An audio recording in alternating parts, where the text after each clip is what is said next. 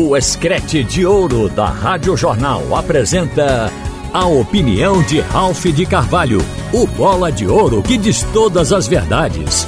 Oferecimento Pitu Cola. Ralph de Carvalho. Boa tarde, minha gente. A torcida do Cruzeiro comemorou ontem intensamente a volta do Cruzeiro à primeira divisão.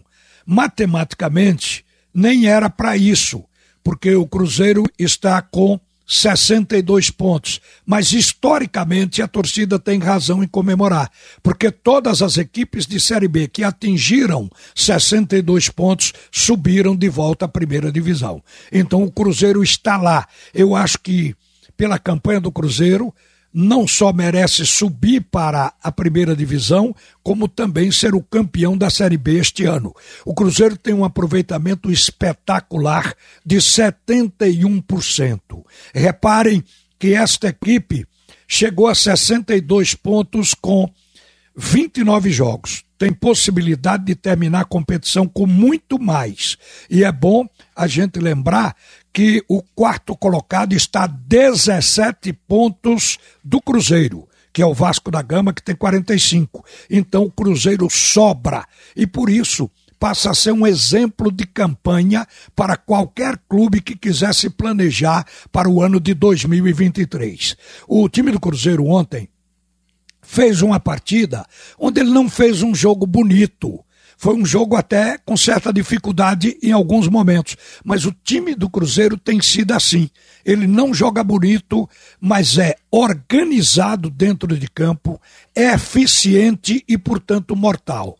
Esta é a receita da Série B. A gente tem falado muito sobre isso. A Série B é uma competição de passagem.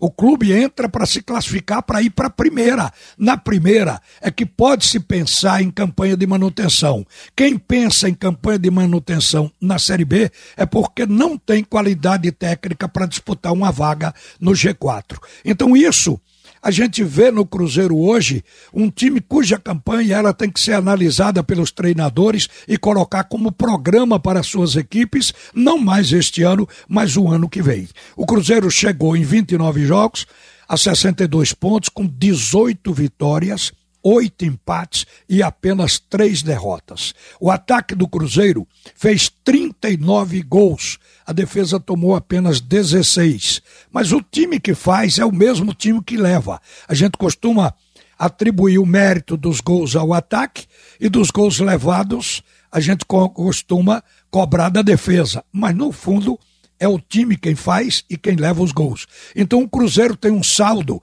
de 23 gols neste momento com 29 partidas. Diferente de outras equipes, o Cruzeiro fez uma coisa também que é muito importante.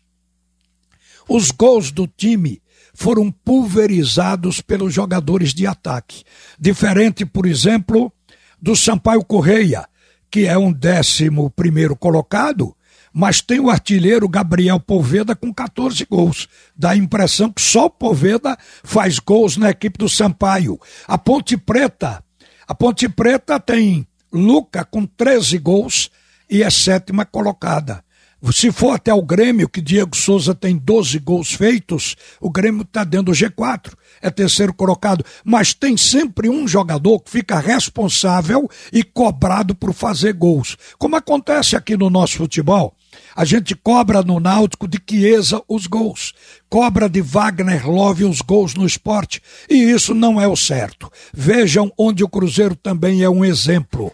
Os gols do Cruzeiro foram feitos por atacantes, mas bem distribuídos. O Edu fez oito gols, o Luvanô fez cinco, o Rafael Silva fez quatro. O Jajá fez três gols. No dia que um não está inspirado, o outro está. E assim vai fazendo um rodízio de artilheiros, e isso é uma coisa importante para que o clube não deixe de ganhar, porque um jogador não está bem num dia e perde as oportunidades. Aí está o Cruzeiro, que é o destaque nacional este ano.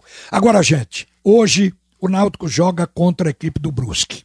De antemão, o torcedor sabe que mesmo que o Náutico venha ganhar o jogo, ainda não sai da lanterna. Mas há uma necessidade de ganhar. Ganhou o anterior, tem que ganhar esse, tem que trabalhar para continuar ganhando. Porque esta é a proposta de sair, não apenas da lanterna, mas até da zona do rebaixamento. O Náutico tem 10 jogos para jogar, incluindo o de hoje. São cinco em casa e cinco fora.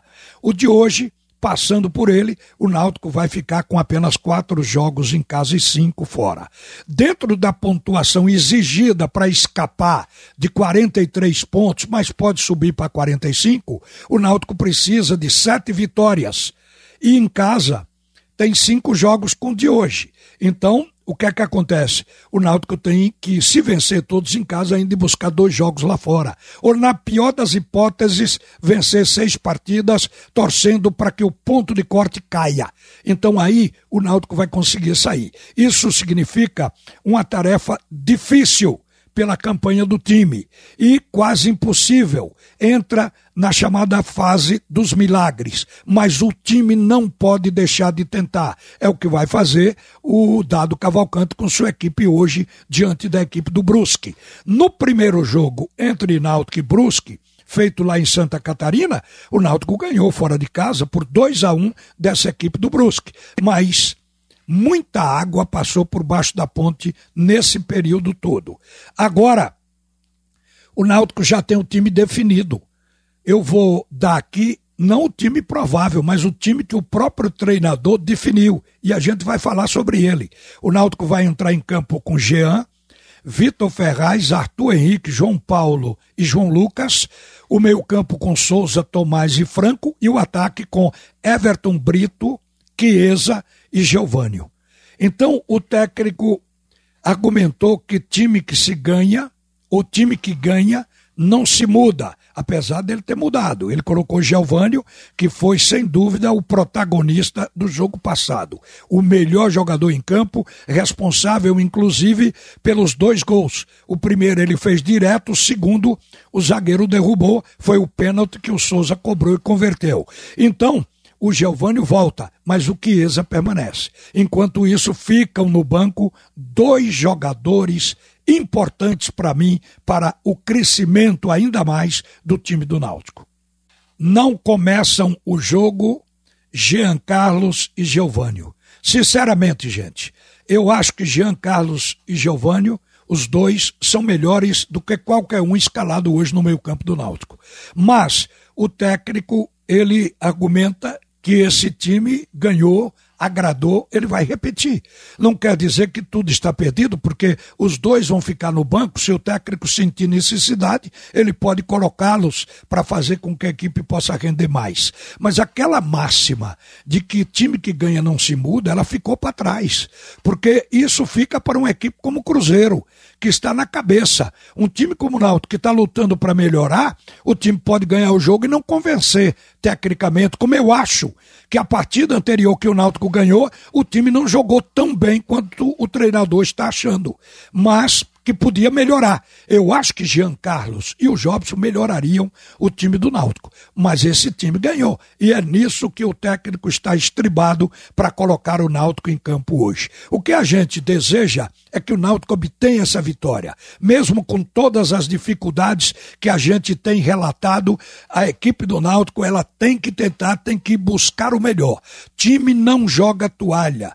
Time que joga toalha, ou seja, que desiste antes, é time fraco, é time competitivo cujo plantel não merece aplauso da torcida. Não é o caso desse elenco do Náutico, que a gente localiza jogadores de boa qualidade e com muito empenho. Isso a gente pode destacar todos estão querendo reverter a situação. Então, bola para frente, vamos esperar esse jogo do Náutico, apostando na vitória Timbu diante da equipe do Brusque, hoje no Estádio dos Aflitos. Uma boa tarde, minha gente. Volta Haroldo Costa para comandar o segundo tempo do assunto é futebol. Você ouviu a opinião de Ralph de Carvalho, o bola de ouro que diz todas as verdades.